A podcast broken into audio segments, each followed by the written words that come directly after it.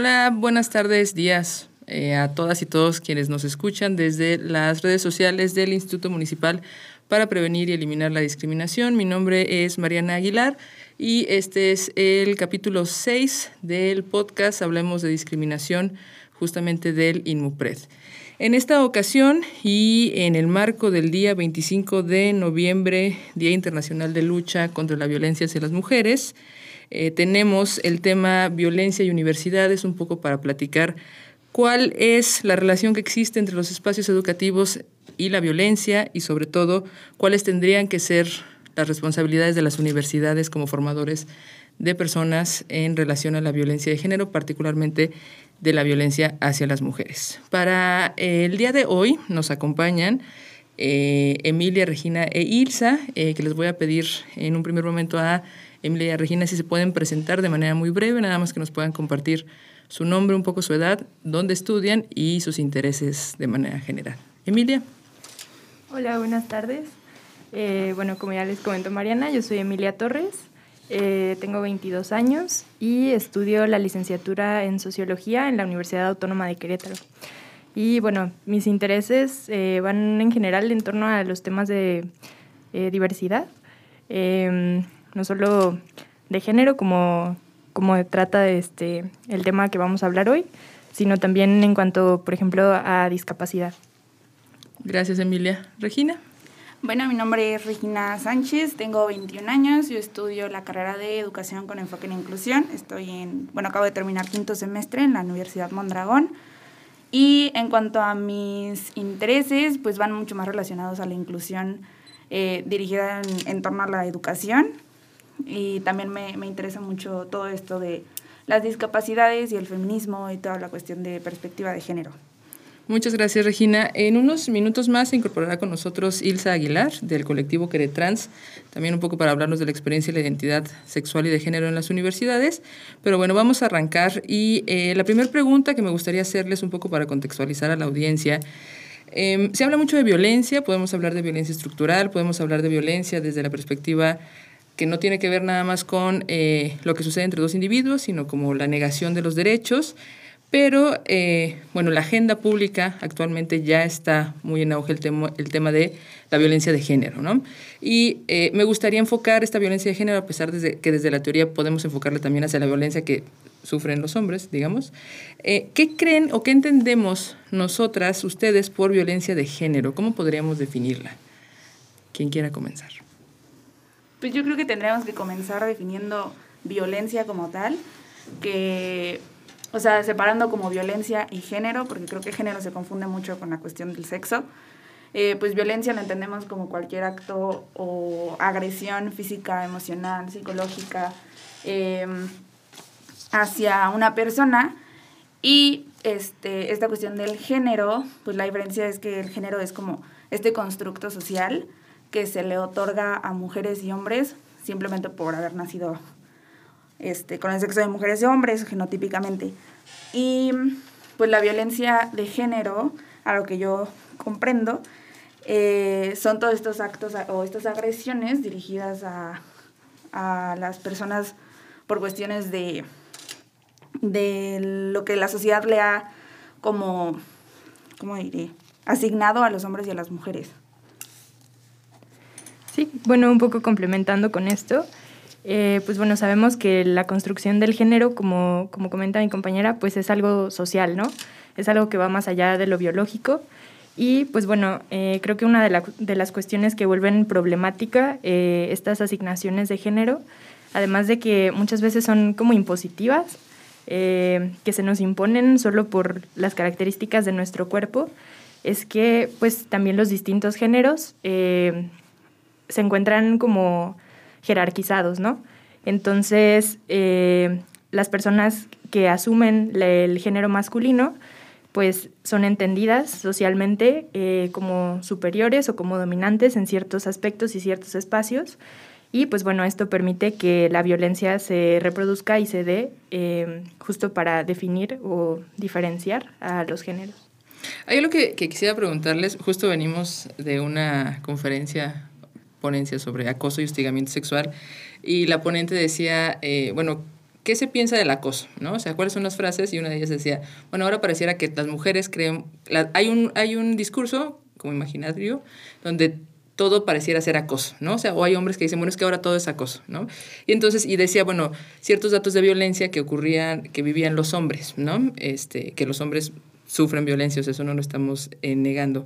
Pero ¿cuál sería la diferencia entre la violencia que sufren los hombres y la violencia que sufren las mujeres? Es decir, sí creo que hay una eh, diferencia importante y eh, este discurso de muchos hombres, no todos, pero algunos hombres, como de nosotros también nos matan, este, etcétera, de pronto pareciera como estar muy presente cuando las mujeres enuncian que eh, hay feminicidios, que hay acoso, que hay violaciones, etcétera.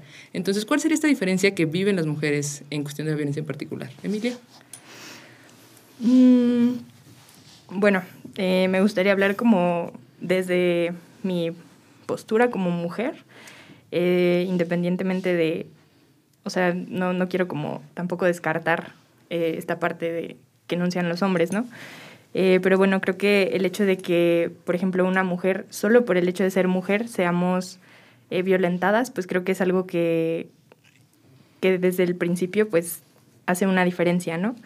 el hecho de que las mujeres, solo por ser mujeres, tengamos que pensar y sistemáticamente como pensar en nuestra vida cotidiana, en, acciones, costumbres, eh, rutinas que, nos distinguen de una vida cotidiana de un hombre. Eh, hablo, por ejemplo, de las, de las mm, cosas en las que tenemos que pensar, por ejemplo, desde que vamos a salir a la calle, ¿no? Este, en que solo por el hecho de ser mujeres tenemos que pensar en qué nos van a decir si nos vestimos de cierta forma, em, y, por ejemplo, ya en cuestiones más, eh, como en el caso de las universidades, pues también en que solo por el hecho de ser mujeres, la forma en la que ciertos docentes, por ejemplo, se presentan o actúan frente a nosotras, pues es diferente. Y ya no es solo la cuestión, eh, por ejemplo, de, de, qué tantos conocimientos tienes eh, o de cómo te desenvuelves en las clases, sino solo por tu género, eh, pues ya tienes un trato diferente y ciertas expectativas de, la sociedad, este, tanto positivas como negativas, ¿no? Yo creo que la diferencia principal es, y creo que lo comentaste tú en, algún, en alguna clase que tuvimos, es que a las mujeres las matan hombres y a los hombres pues se matan entre ellos, ¿no? Yo dije eso. entonces, creo que desde ahí se ve como esta diferencia tan grande en, al menos en lo personal, que yo no estoy de acuerdo cuando los hombres dicen esta expresión que mencionas de, pues a nosotros también nos matan, pero son diferentes tipos de violencia, ¿no? No, no es nada más como por ser mujer, o no los matan por ser hombres, sino, a o sea, como a nosotras que nos matan por ser mujeres, ¿no? Y eh, mencionaba eh, Emilia un poco ya para entrar eh, al tema que tiene que ver con, con las escuelas. Em, ¿Cuáles serían o cuáles creen ustedes que son em, los principales prejuicios y estereotipos que existen de las mujeres en la universidad, ¿no? Este, todavía a mí me tocaba como escuchar con primas, etcétera, profesores que les decían, bueno, este, tú para qué estudias, este, a ti te van a mantener o te vas a casar, ¿no? Este, pues como para qué estás aquí. Y datos, por ejemplo, indican que la currícula en las universidades es ya casi pareja, ¿no? O sea, ya hay casi la mitad de hombres y la mitad de mujeres, ¿no? Pero bueno, en general, en las universidades públicas y privadas, eh, ¿cuáles creen que son los principales estereotipos y prejuicios que se creen de las mujeres? Regina. Pues yo creo que justo como comentas, esta parte en la que se ve a la mujer como su única función de ser madre o de estar en el hogar y al hombre como aportar o llevar el dinero a la casa, em, al menos como yo lo he notado en, universidades diferentes a la mía, porque en, la mía pues, estoy rodeada de puras mujeres en mi salón, eh, se nota como estos roles ya, eh, ¿cómo, ¿cómo lo podría decir?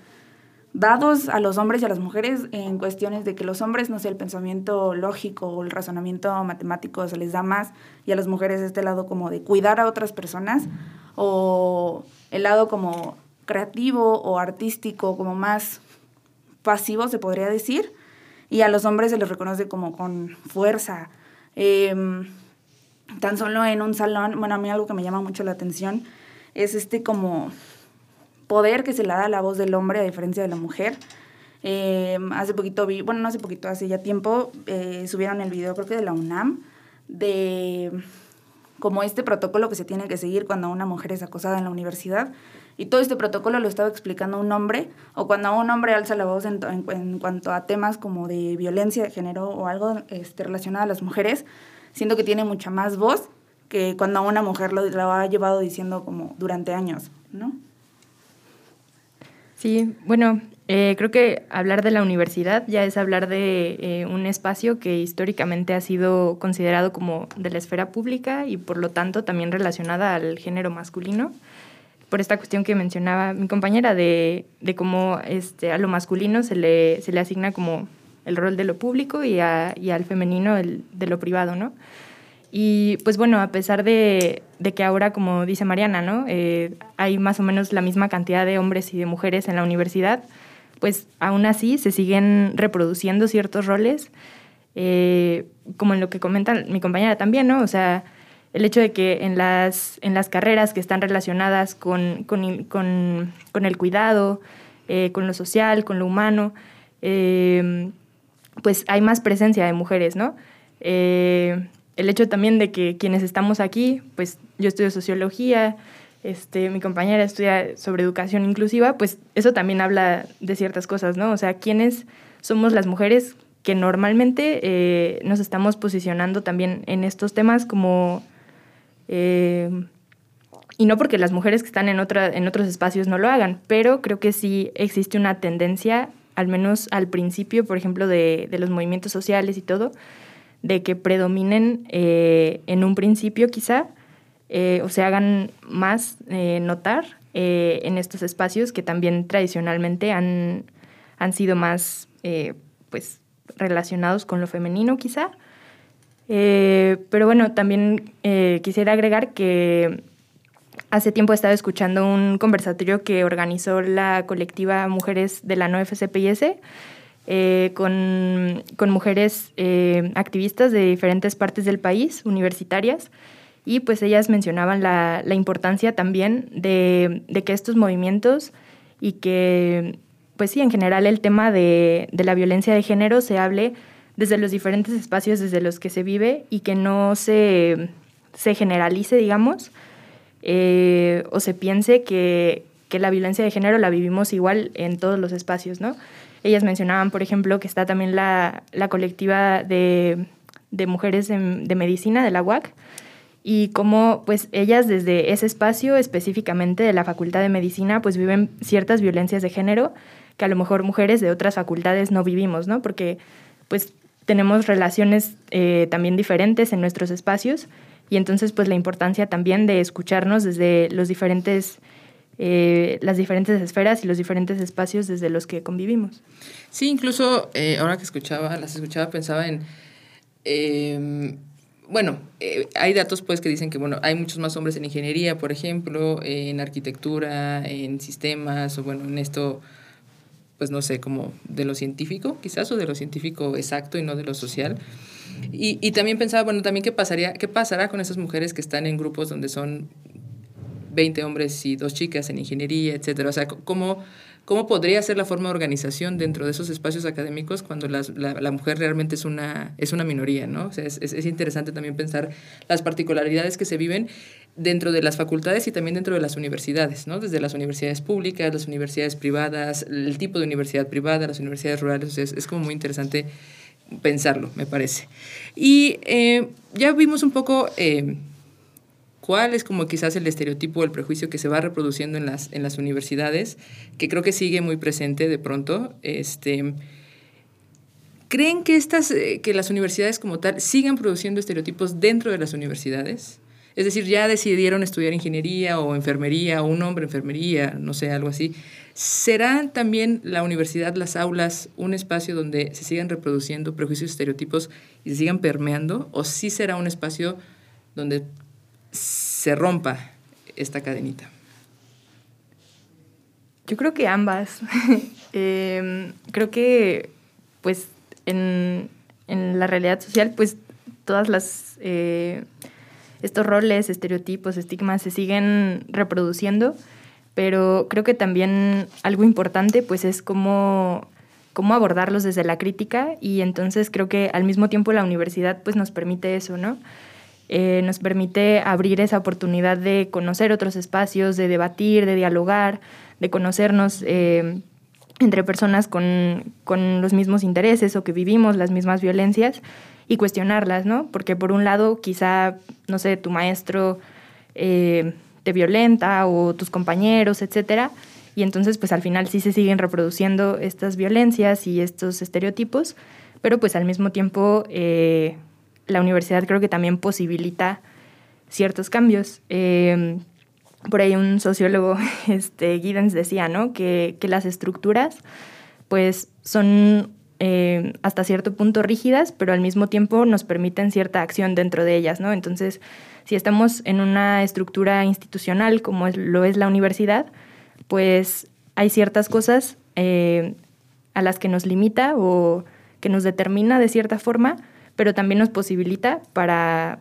cambiar y romper con esas estructuras. Entonces sí, creo que ambas.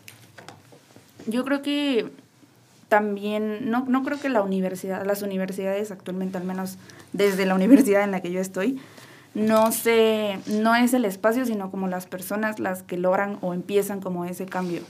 Y mm, refiriéndome o haciendo más énfasis en todo este auge del feminismo y todo esto, las mujeres somos las que, incluso algunos hombres, las que comienzan a cuestionarse todas estas actitudes o estas, este, todo lo relacionado a la violencia de género. Eh, creo que a las universidades todavía les falta como explicar o brindar como las herramientas para que todos los alumnos conozcan sobre lo que es la violencia de género y sobre todo que no escondan todos los casos que se presentan dentro de las universidades, porque creo que es algo que pasa muchísimo. Em, no sé, que alguien alza la voz y cuenta su, su historia de violencia que sufrió por parte de algún docente o algo así, y la universidad en vez de sacar a la luz esos datos, nada más como esconde el caso, guarda silencio para no arruinar como su reputación, cuando creo que es muy importante tener como este registro, como datos, como parte de la historia de la, de la misma institución. Y no sé, creo que actualmente no, todavía no es como la universidad la que toma este papel de cambio, sino que somos los mismos estudiantes los que estamos ya cuestionándonos todo.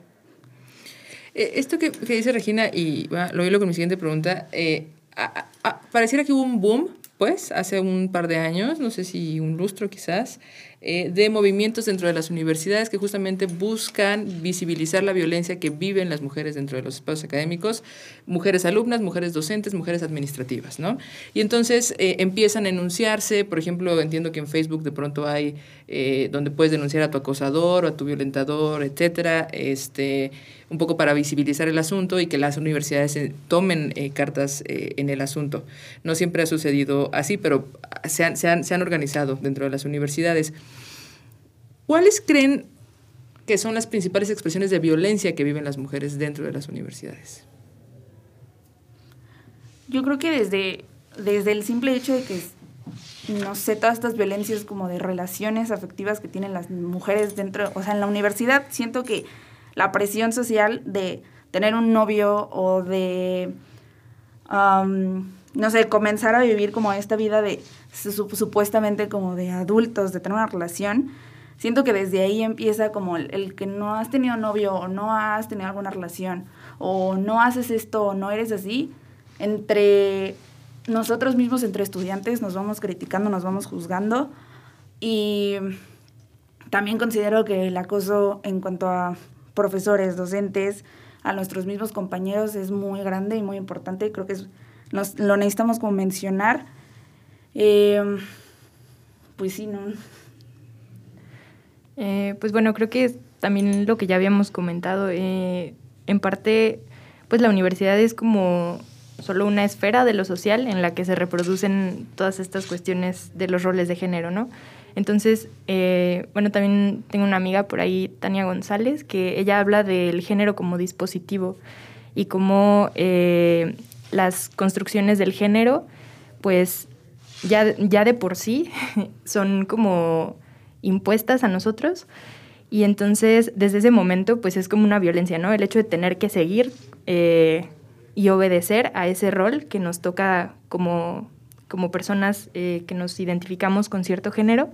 Entonces, bueno, creo que en la universidad pues se sigue reproduciendo esta, como este deber ser de, del género, tanto para lo femenino como lo masculino.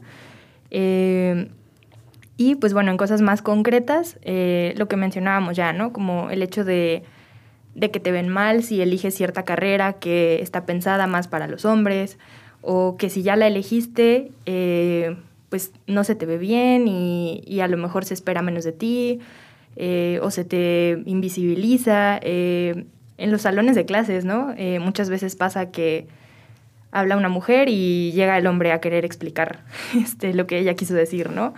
Este, pues sí, el acoso, este, el hostigamiento, em, que viene ya también de esas estructuras que mencionábamos, ¿no? Que ya no solo es la cuestión de que un género se ve o se percibe como superior al otro, sino que además eh, a, esta, esta relación de poder ya de por sí entre lo masculino y lo femenino, pues se agrega el poder em, que se les asigna a los docentes dentro de la universidad, ¿no?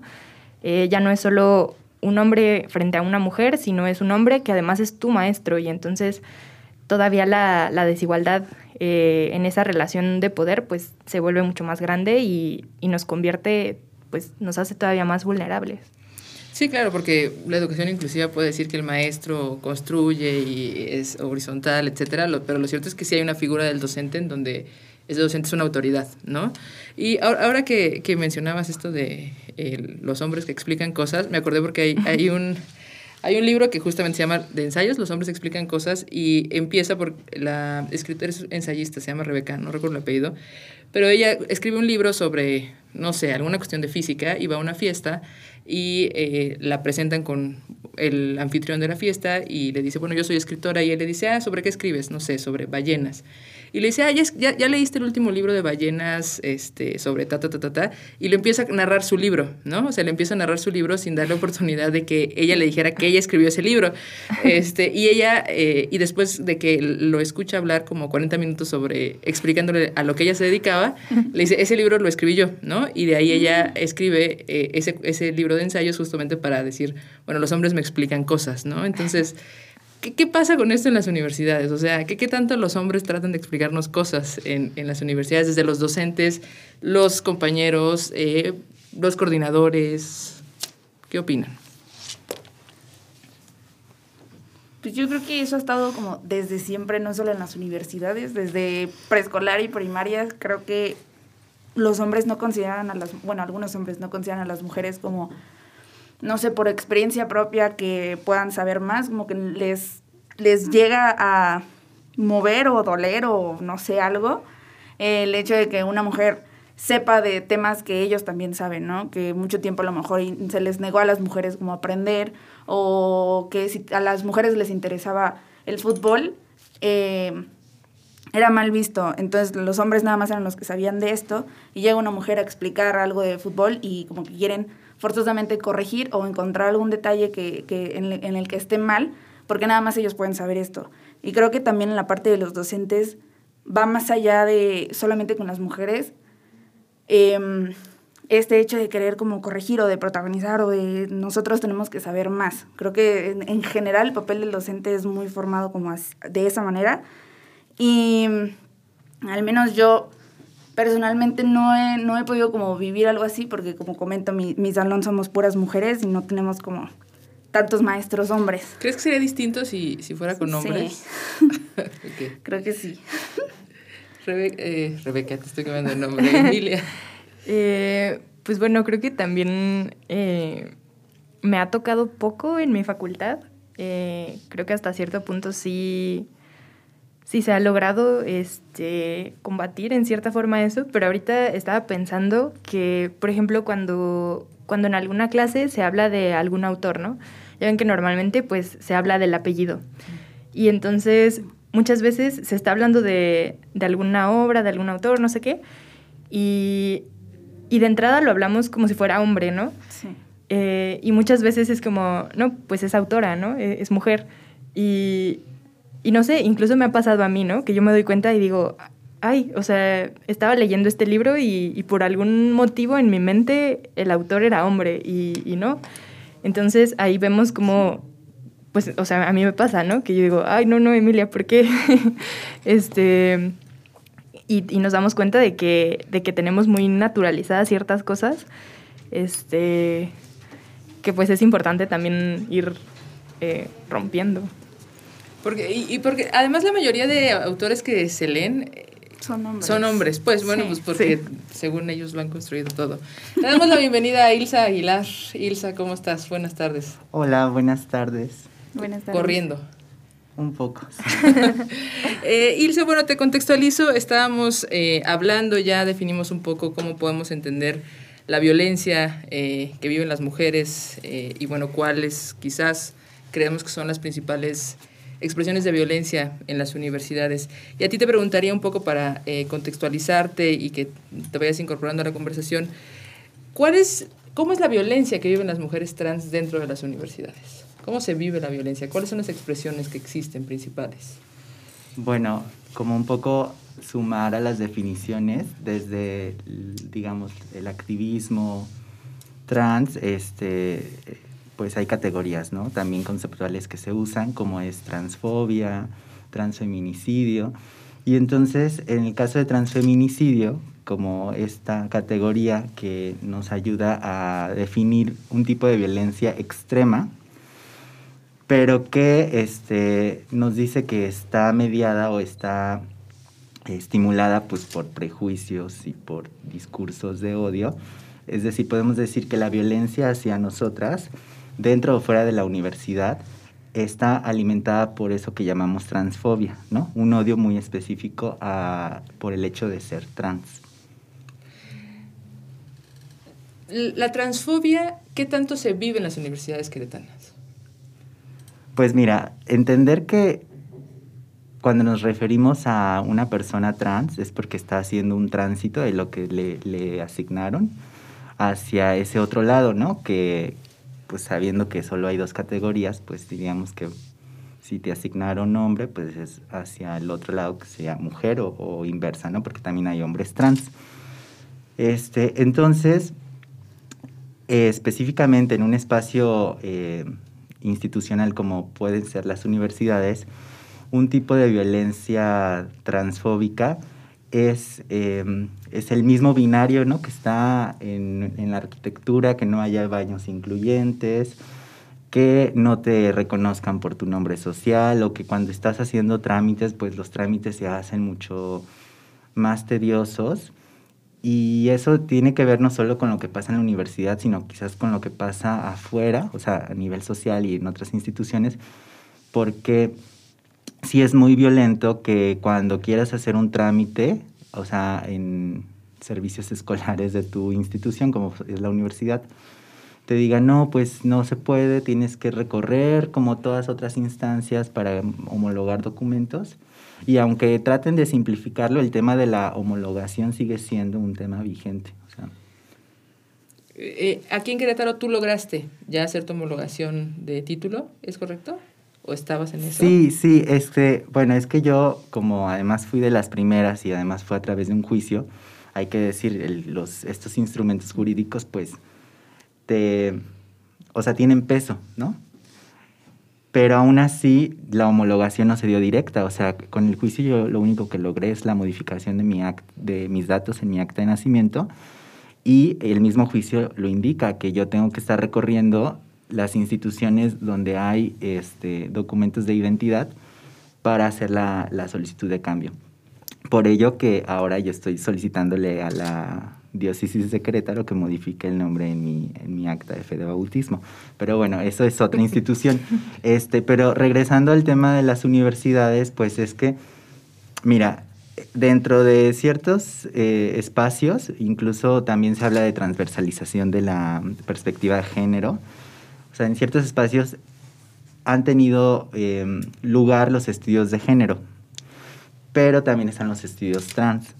Y entonces como que nos quieren meter cuando, cuando hay este tipo de temas o dónde nos ubican a nosotras en términos como de, de estudios, como que este, este, tema lo quieren encasillar todo en, en, estudios de género y no siempre es así y luego nos encontramos con, con este rollo de este, ser mujer y ser mujer es tal y entonces parece ser que, que nosotras como personas trans necesitamos de otra categoría o no, se vuelve una cosa bien complicada porque también tiene que ver con como con estos discursos de teóricos de que sostienen ciertos proyectos institucionales. No sé si me doy a explicar, pero a eso dentro de algunos este, espacios académicos le hablan que hay, hay, una violencia epistémica, ¿no?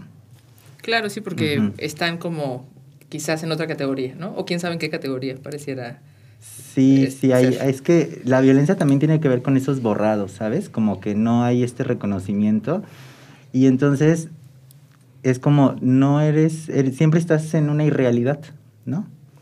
Sí, y, y, cuando haces un tránsito también puedes caer en prácticas muy violentas, ¿no? Queriendo como borrar tu infancia.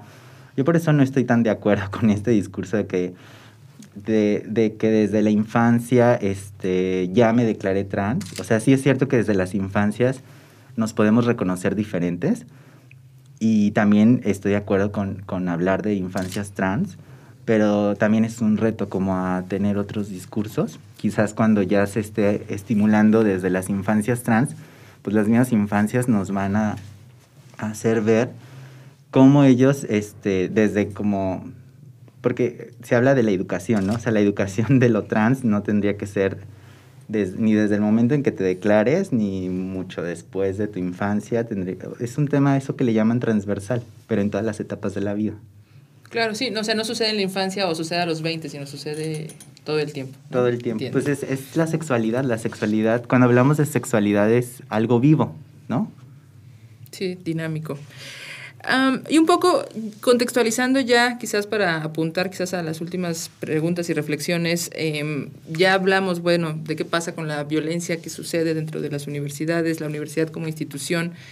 ¿Cuál tendría que ser la responsabilidad de las universidades? De pronto ya hay universidades, me parece que eran 14 cuando revisaba, que tienen ya protocolos este, en materia de identidad de género, en materia de prevención de la violencia de género, eh, prevención de la violencia hacia las mujeres. Eh, y en ese sentido, ¿cuál es la responsabilidad social de las universidades para el combate a la discriminación y a la violencia que viven las mujeres, las mujeres trans, las identidades sexogenéricas distintas? ¿Cuál sería? Yo creo que algo importante es eh, la escucha. Eh, creo que cualquier persona que no, pues sí, o sea, nos parece como, como, como que quizá lo que nosotras y nosotros vemos, pues es lo que, lo que es, lo que está bien, no sé.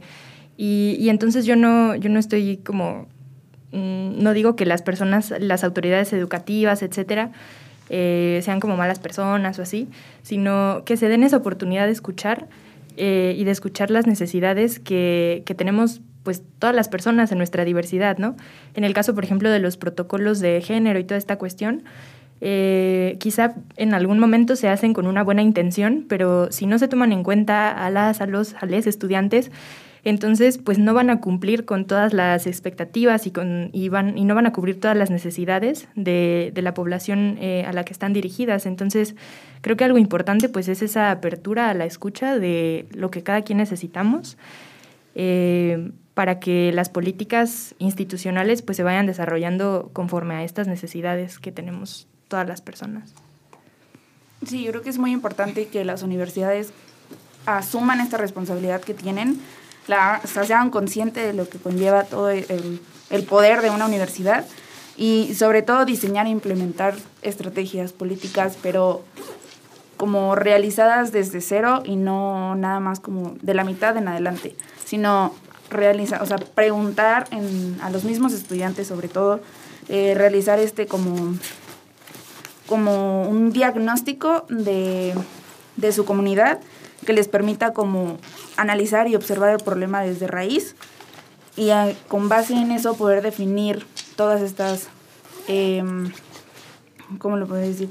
Estrategias que se pueden llevar a cabo y sobre todo creo que ponerle la información a la mano de los, de los estudiantes, no guardársela, no ocultarla, eh, hablar de los temas, creo que también es muy importante.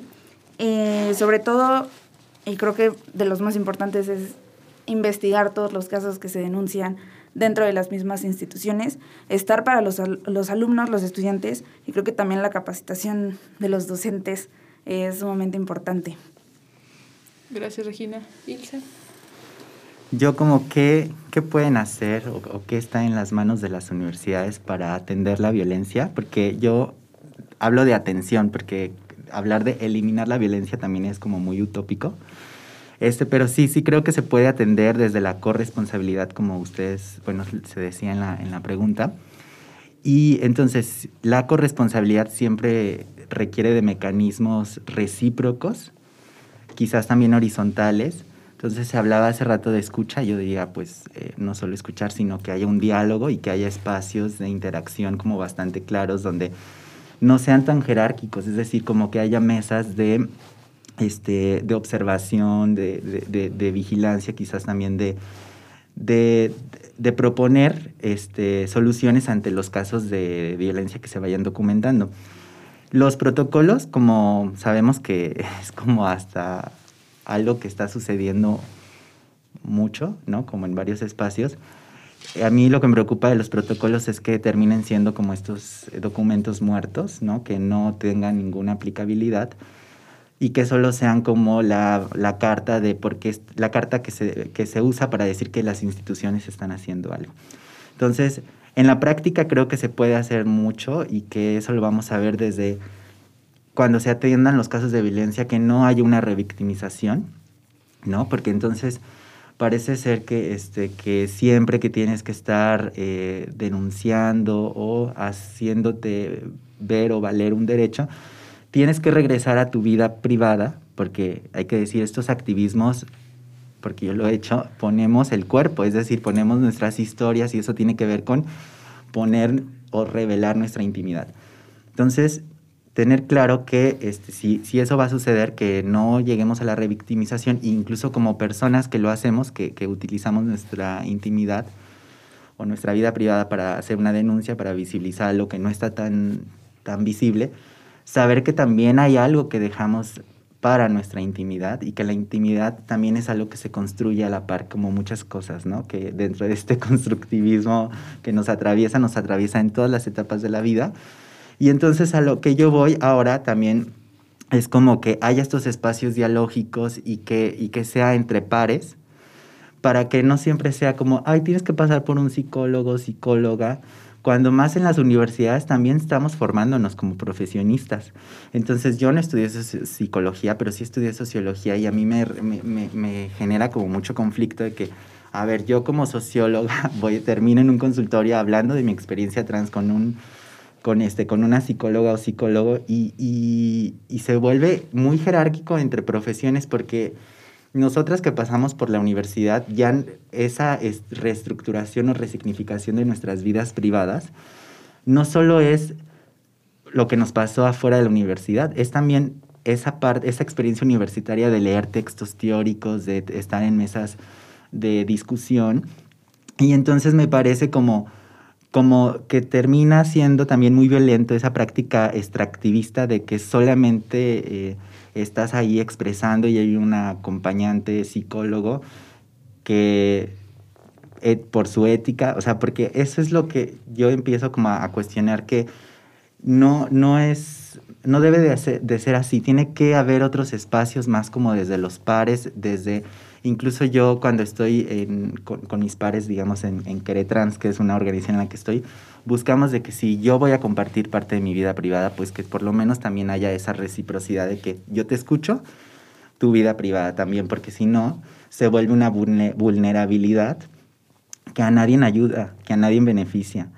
Este, y yo creo que eso como muy práctico sí se puede hacer, ya sea desde la universidad o en otros espacios, o nosotras como que está, quienes estamos como diciendo se tiene que hacer esto, aquello, no ponernos de pechito, es decir, también decir, si yo comparto, pues por lo menos que haya esta práctica recíproca. Entonces yo, eh, para cerrar mi intervención, esa, este, esa es mi apuesta, ¿no? Que si vamos a hablar de una ética en los procesos de atención de la violencia, una dimensión que se tendría que explorar es la, la reciprocidad. Sí, claro, porque muchos de los protocolos, la mayoría, no, no sé si todos, pero parten bueno, de las autoridades universitarias, de los psicólogos, de todo, todo esta serie de pasos y bueno, también los protocolos institucionales, ¿no? Entonces, eh, ahora que escuchaba es muy interesante.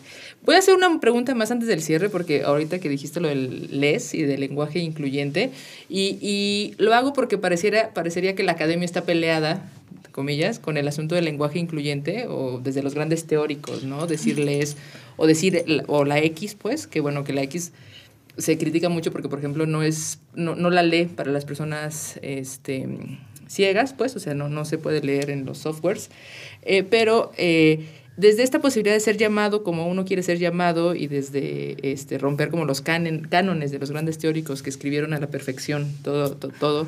¿Qué, ¿qué pasa con el lenguaje inclusivo desde las universidades? ¿Quién empieza? Yo creo que pues sí es todo un debate y pues incluso entre quienes decimos entendernos muchas veces lo debatimos, ¿no? Y por ejemplo, a mí me ha pasado que yo antes era, no, no, no, o sea, es que la Real Academia, ¿no? Y pues, como, como decimos, ¿no? Es un proceso en el, que, en el que vamos pensando, reflexionando, dialogando, compartiendo con otras personas. Y, yo creo que, mm, pues en general, con las teorías, como dice Ilsa, ¿no? O sea, pues a lo mejor alguien las escribe y, y, nos pueden servir como herramientas para entender ciertas cosas de la realidad, pero tampoco idealizarlas ni ni en ningún momento, este, pues, dejar de cuestionarlas, ¿no? Em, creo que pues es muy importante que si una persona quiere ser nombrada de cierta manera y se siente violentada de, de, no ser nombrada de esa forma, pues, o sea, diga quien diga, este, diga lo que diga el diccionario o la teoría o lo que sea, pues para algo es el diálogo y creo que pues todo en la sociedad se va transformando y, no sé, al menos desde mi, desde mi perspectiva, pues tenemos que estar abiertas, abiertos, abiertes eh, a, todos estos cambios y, y pues escucharnos y respetarnos desde lo que cada quien eh, percibamos, no sé. Yo creo que sí es importante mencionarlo y creo que desde mi propia experiencia no he recibido comentarios como positivos o que me apoyen ni siquiera mis compañeras, ni siquiera maestros, porque yo sí llegaba a escribir como con X, pero leí un artículo que decía que esto en realidad como que no ayudaba tanto eh, específicamente la X, porque se lee, cuando tú estás leyéndolo con X, lo lees como los. O sea, sigue siendo como este mismo chip que tenemos y no se menciona como, no se da la importancia al mencionar a las mujeres, ¿no? Al mencionar a todos estos grupos pero sí concuerdo completamente con mi compañera en el que si una persona te dice que se identifica así y que le gusta que le llamen así, ¿por qué no, por qué no vas a respetar eso, no? ¿Por qué te vas a saltar como a estas personas o a sus decisiones? Pero creo que todavía en las universidades eh, está como muy mal visto el lenguaje inclusivo. He visto memes, he visto muchísimas cosas en Facebook en que los maestros bajan puntos por, por en proyectos haber escrito con, con la E, ¿no? Entonces siento que todavía falta mucho. Eh, es un paso como todavía un poco lejano a lo que tenemos que como empezar como docentes a mirar de en todo esto de la perspectiva de género. Creo que nos falta mucho y siento que sí es importante hablar del lenguaje incluyente y no solamente asumir que cualquier persona puede este, rechazar tu, tu manera de hablar, ¿no? Bueno, para mí lenguaje incluyente es que te sientas o nos sintamos representadas, ¿no? Con las palabras que usamos. Entonces, pues, aunque propongamos nuevas, habrá quienes no nos, del todo no nos sintamos representadas por ellas. Entonces, yo desde ahí, mi apuesta es desde sí hay ciertos pronombres, como el leye, ¿no? Que recordarán que hace poco la Real Academia Española dio el anuncio de que habría un observatorio, que donde incluso cambió su interfaz de la página de internet, y con ello incluía una serie de palabras, ¿no? Que no están ya en el diccionario, sino que más bien están en observación. Esto a mí me deja claro que la neutralidad, o a veces desde estos activismos de lo no binario, ¿no? que se apela a una neutralidad, eh, no es así, o sea, porque incluso en la academia está bastante claro, la neutralidad valorativa en la investigación no existe, realmente lo que existe es una vigilancia epistémica. En ese sentido, la, la vigilancia desde el observatorio que está haciendo la RAE es eso, ¿no? Una vigilancia de cómo y qué, y, o sea, qué, qué ritmo está tomando el uso de ese pronombre. Por otro lado, el lenguaje creo que hay que seguirlo explorando y sí nos va a dar este como lugares donde, donde se puede decir hay sustantivos este, neutros o sin género, como en, la, en, en, el lenguaje, en la literatura se llama los sustantivos epicenos. Entonces son estos nombres, ¿no? Que cuando, o nombres propios que no tienen como un género u otro, porque pues no terminan en A o en O y, ¿no? Uh -huh. Está... Entonces es algo como bonito poder explorar, ¿no? O también este, utilizar el, el, la segunda persona del plural, ¿no? Como es donde caería el ella, o sea, uh -huh. ella, ellos, ella, porque se modifica el pronombre, pero no se modifica lo que acompaña, ¿no? O sea, por ejemplo, si decimos ellos este, participaron, ellas participaron, ellas participaron, ¿no? O sea, como que creo que también es como estar explorando esos usos este, y quizás este, sumando a lo anterior de una de las acciones como la escritura creativa, es como algo que sería muy rico como seguir explorando desde, desde esos activismos. Muy bien, ya eh, se nos acabó el tiempo. Eh, ya nada más me gustaría que cada una de ustedes me regalaran algunas palabras de cierre y de conclusión, un poco eh, tratando de hacer una pinza con todo lo que hemos platicado en esta casi hora sobre universidades y violencia, violencia de las mujeres. entonces, pues ya nada más para cerrar. Si quieres, iniciamos ahora de este lado. Pero palabras de qué? De, de cierre, de conclusión. Ay, bueno, pues miren, la universidad es este un espacio así como del conocimiento y como estos espacios así como yo los he conocido, yo creo que en general, ¿no? Es como un conocimiento universal.